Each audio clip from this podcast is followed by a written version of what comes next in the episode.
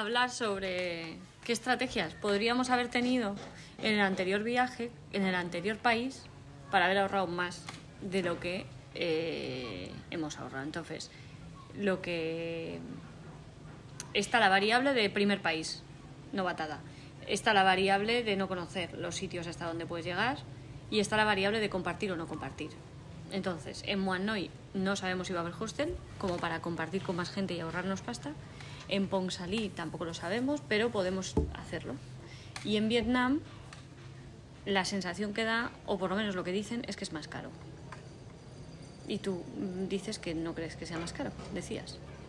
No, no he dicho no creo que sea más caro. Digo que, que creo que siempre en cualquier país al que vamos, claro, es la primera vez que vas al país, en este caso, ¿no? En este viaje, es la primera vez que a ese país. Mm. Si tú conoces ya el país, sabes cuáles son las claves de ahorro, sabes, sabes dónde puedes hacer para ir ahorrando y qué, qué, no, qué no estás dispuesto sobre todo a sacrificar. Sí. ¿vale? Porque eso nos pasa casi constantemente. Es como yo, por ejemplo, eh, que es un poco lo que hablamos, pues no quiero sacrificar la privacidad. Y cuando la sacrifico, quiero sacrificarla poco tiempo. Por ejemplo, eh, si duermo en un hostel con camas compartidas, quiero dormir pues dos, dos noches, como máximo tres, pero no quiero tirarme todo el mes durmiendo en un hostel con camas compartidas, pues porque al final, bueno, pues es que esa privacidad no la tienes igual. Bueno, pero en cambio en Luan Prabán has estado cuatro noches bien a gusto porque era un hostel en donde en vez de compartir con 20, compartíamos con dos. Ya, ya, sí, También no, es eso está claro. Eso está, bueno, de hecho es que hubo noches que dormíamos sol, o sea, como que Solas. era nuestra habitación, por así decir. Pero que independientemente de eso, de las circunstancias que, que puedas tener favorables o no, que siempre al final buscas como un equilibrio. Y bueno, in- independientemente de eso, o sea, yo como creo que se está ajustando bastante los gastos que estamos teniendo a lo que había en mi cabeza antes de empezar el viaje. O sea, creo que no estamos gastando tanto, que pues, siempre se puede ahorrar más, pero que nuestro gasto está siendo ínfimo Y que estamos disfrutando como locas. y que estamos haciendo de todo, claro. O sea, por o sea, eso yo digo. no estoy sintiendo en ningún momento que sacrifique nada que no quiero hacer. Claro. Ahora mismo. O sea, al final el, sacri- el sacrificar yo creo que siempre va dirigido más a los caprichazos. ¿Sabes? En plan de, pf, yo que sé, me quiero tomar una copa de champán sobre un barco en un Pero es que eso no sé qué. no lo queremos hacer. Ya, yo no lo quiero hacer, pero que digo que, que siempre el gasto sube por ejemplo, en los claro, caprichazos. Sí, eso es. En el, mm, yo me a voy ver, a tomar esto en este ¿qué sitio porque caprichazo tuvimos? Pues es que no tuvimos. no sé si tuvimos, ¿Tuvimos algún caprichazo? no recuerdo, no recuerdo. A lo mejor A ver, es que nuestros caprichazos, para mí, mi caprichazo es mi chocolatina. ¿Sabes lo que te digo? Es, el- es lo que hicimos el otro día, de irme a tomarme un café y un trozo de tarta. Hmm. El otro día el merengue este de Lima, que casi me muero de felicidad, Hmm. fue mi caprichazo y creo que no llegó a costar ni un euro. ¿sabes? Era- era un euro. Hmm. Entonces, Es verdad que el tema caprichos en nuestro caso es, es- tiene un rasero distinto, ¿sabes? Si Hmm, fuéramos personas que nos mola, yo qué sé. Por ejemplo, para mí un caprichazo en Tailandia fue el masaje. Hmm. El masaje Thai que me di, Que también fue fueron barato. 8 euros, pero que eso es una pasta. Quiero decir, en Tailandia. es una pasta en En Tailandia. Tailandia. Hmm. Fueron 350 bahts, o sea, Hmm. una pasta, ¿sabes? que es para mí, yo como vivo con la moneda del país al que voy, pues es como que me suena muchísimo dinero.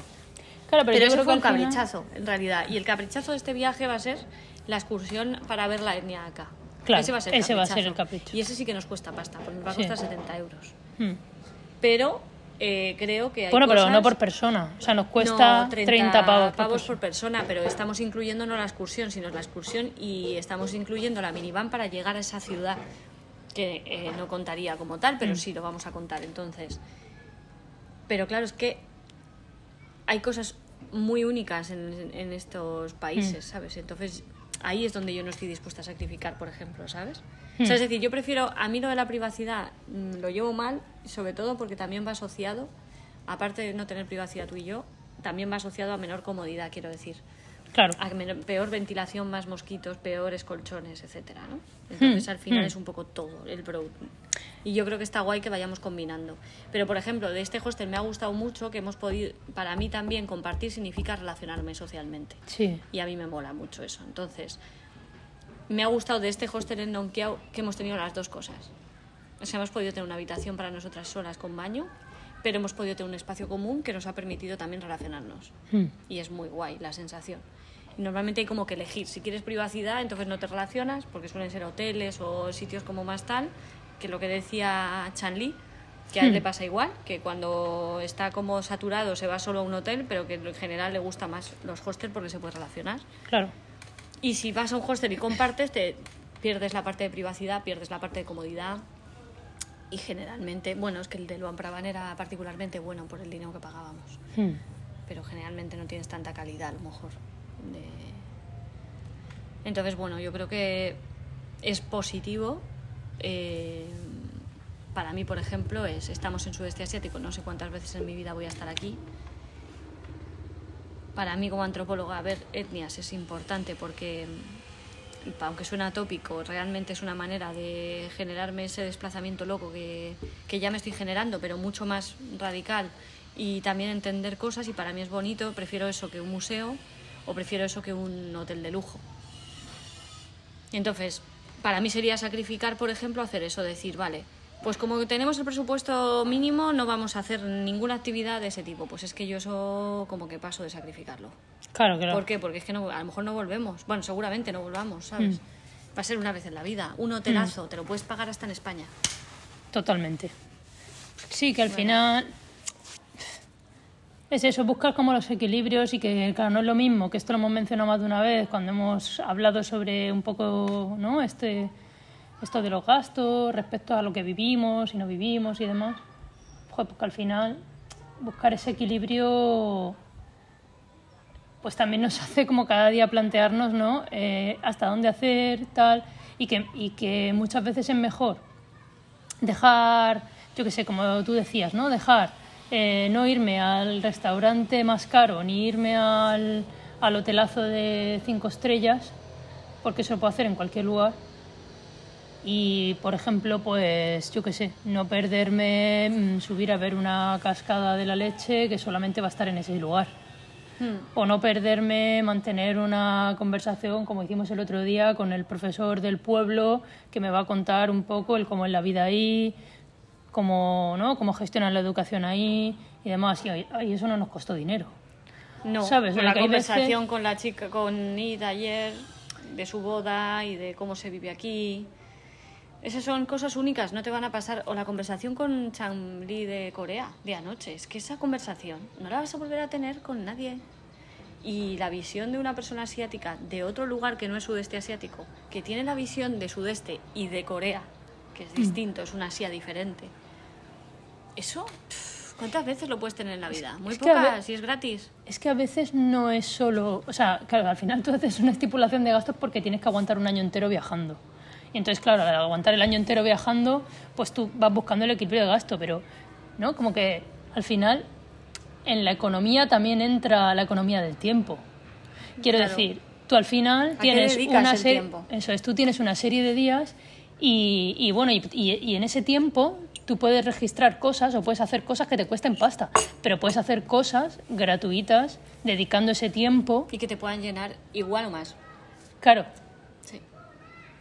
Sí. o sea que yo a veces, por ejemplo, ¿no? Eh, ahora justo aquí en Nonkiao, que hemos hecho ese sosiego, ese, ese parar para poder mirar, porque claro, al final cuando estás en continuo tránsito, el tiempo va, va pasando y, y vas perdiendo tiempo en eso, en, en moverte y, en, y, y no te da tiempo como a detenerte, pensar, mirar o solo, ¿no?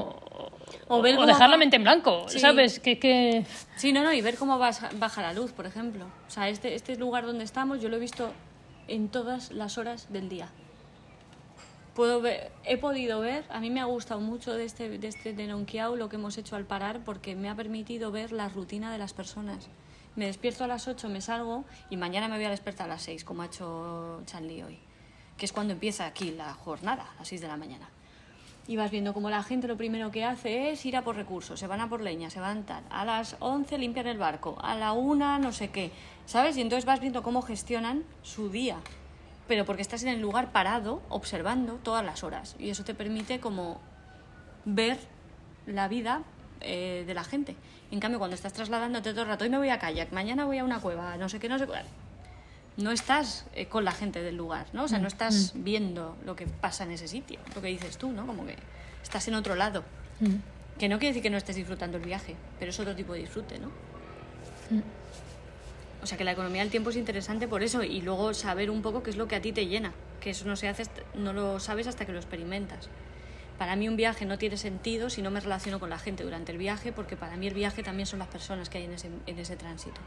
Si solo veo paisajes, llega un momento que me estaba pasando en Tailandia como que no encuentro sentido del todo, como que hay un vacío, ¿sabes? Como que yo notaba como que me faltaba algo. Era como sí, todo muy bonito, muy impresionante, pero me- hay un hueco aquí, ¿no? Eh, siento como que no estoy consiguiendo conectar. En cuanto hemos empezado a hablar con gente, se me ha quitado esa sensación. Y yo creo que tiene que ver con que no tiene. No es. Es un. El viaje es un cuerpo esférico en tres dimensiones, ¿sabes? O sea, no, los países no son sin las personas. Totalmente. Pero Entonces, bueno, en, ¿de qué en tener tantas fotos si no hablas con gente? Ya, ya, te he entendido. Pero que de todas formas en Tailandia sí hemos hablado con gente. Sí, hemos hablado con gente, sí. Hay conversaciones con, muy interesantes con personas en Tailandia. Sí, porque a lo mejor tuviéramos, imagínate que una semana por lo que sea se dio que no nos no conectábamos con gente o lo que sea y a mí me dio esa sensación como de, uh, uh, estoy perdiendo pie, no estoy... Ya, ya, no, sí, te he entendido, ¿sabes? te he entendido que sí, que era como más difícil a lo mejor el, ese acercamiento porque eran también un poco más herméticos, sorprendentemente, porque daba la sensación, y en muchas cosas que habíamos leído, que en Laos la gente iba a ser hermética y está siendo lo contrario. Totalmente. O sea, estamos como, eh, solamente tienes como que destaparlo, por así decir. tienes que acercarte Solo tienes desde que la humildad. Sí, O sea, quiero decir, Sí, sí, sí, nosotros cuando fuimos a, a ver al profesor y hablamos y, y le dijimos, venimos a que nos cuentes y a que nos digas cómo es el sistema educativo aquí, porque lo queremos saber, lo hizo inmediato. no, lo hizo sea, él, la directora del colegio, el profesor de química, o sea, de repente entramos en la sala y estábamos hablando con los tres, nos estaban contando mm, cómo era el colegio y cómo funcionaba, ¿no? Sí, simplemente entramos. Y cuando entramos en el cole de Naxón, pasó lo mismo.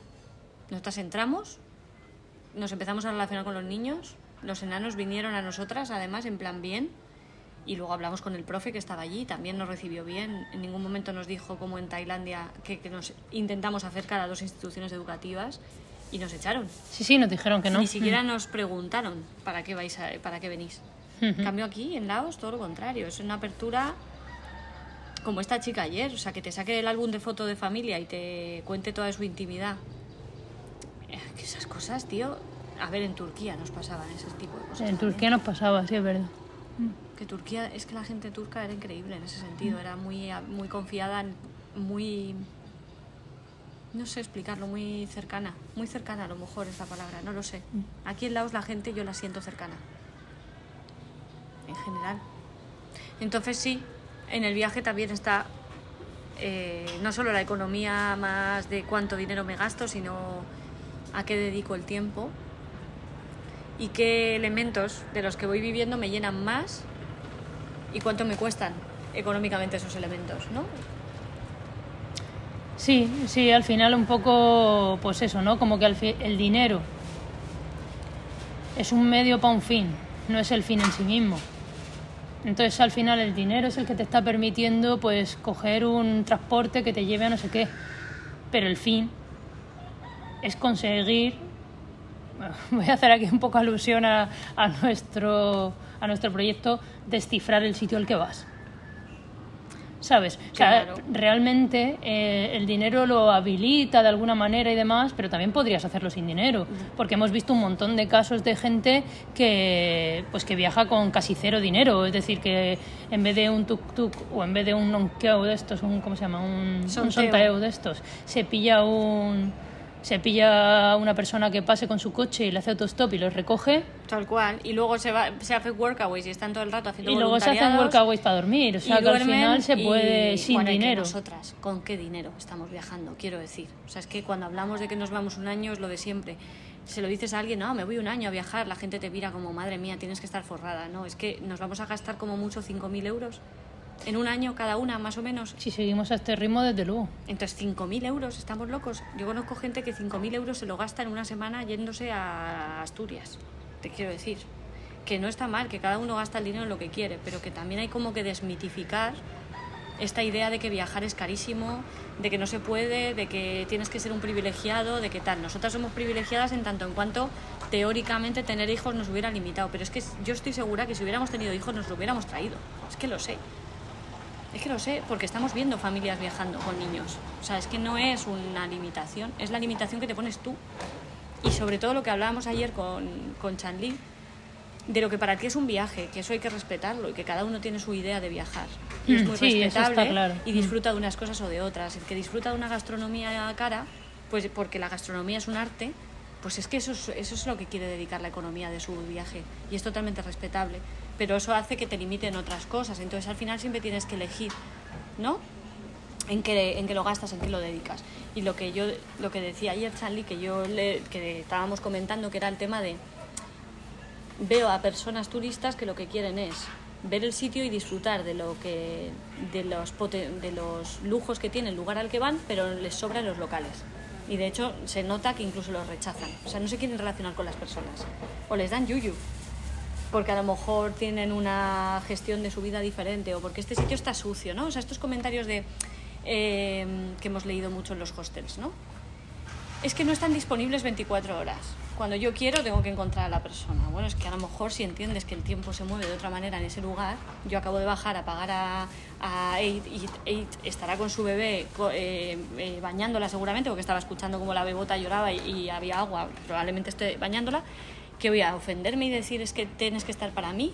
No, tengo que comprender al lugar al que voy y darle su tiempo, ¿sabes?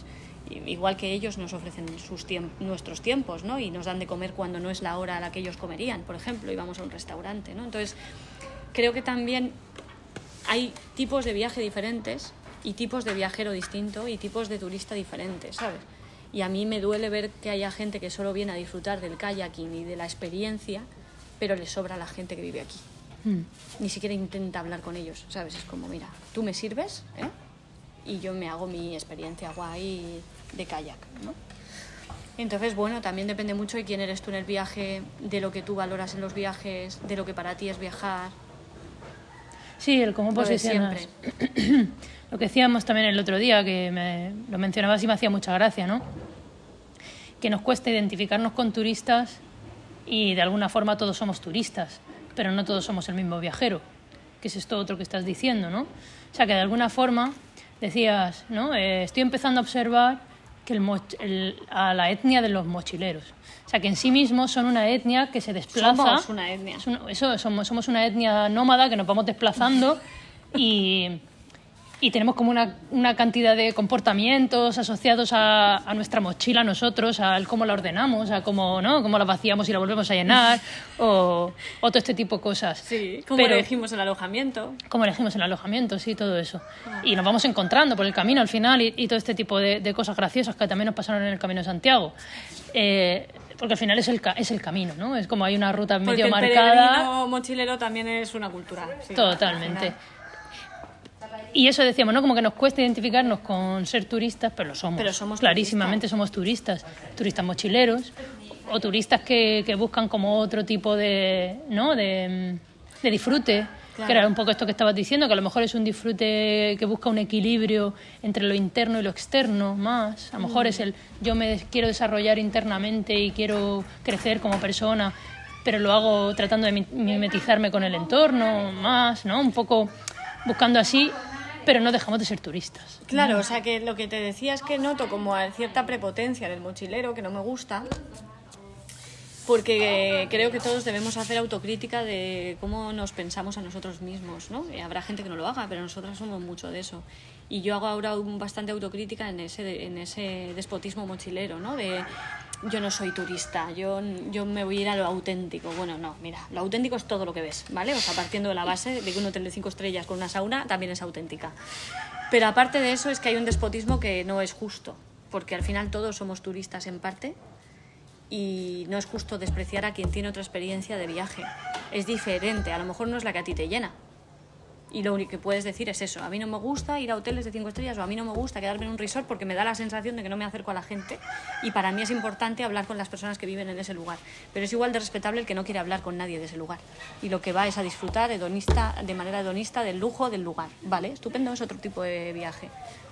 Pero tenemos una contradicción y es considerar que estamos ajenos a, a quienes somos como europeos y a quienes somos, ¿no? Lo que hablábamos, que tú decías, habías reflexionado bien de aquel día que tuviste una actitud que no te hizo sentirte cómoda contigo misma, ¿no? Venimos de donde venimos. Hi. Do you want to clean the room? Eh, no, it's I okay. think no, it's okay because tomorrow we're leaving. Just change. Yeah, we're leaving tomorrow. Just maybe change the bin because of the smell. Yeah. Yeah. Okay. Okay, okay.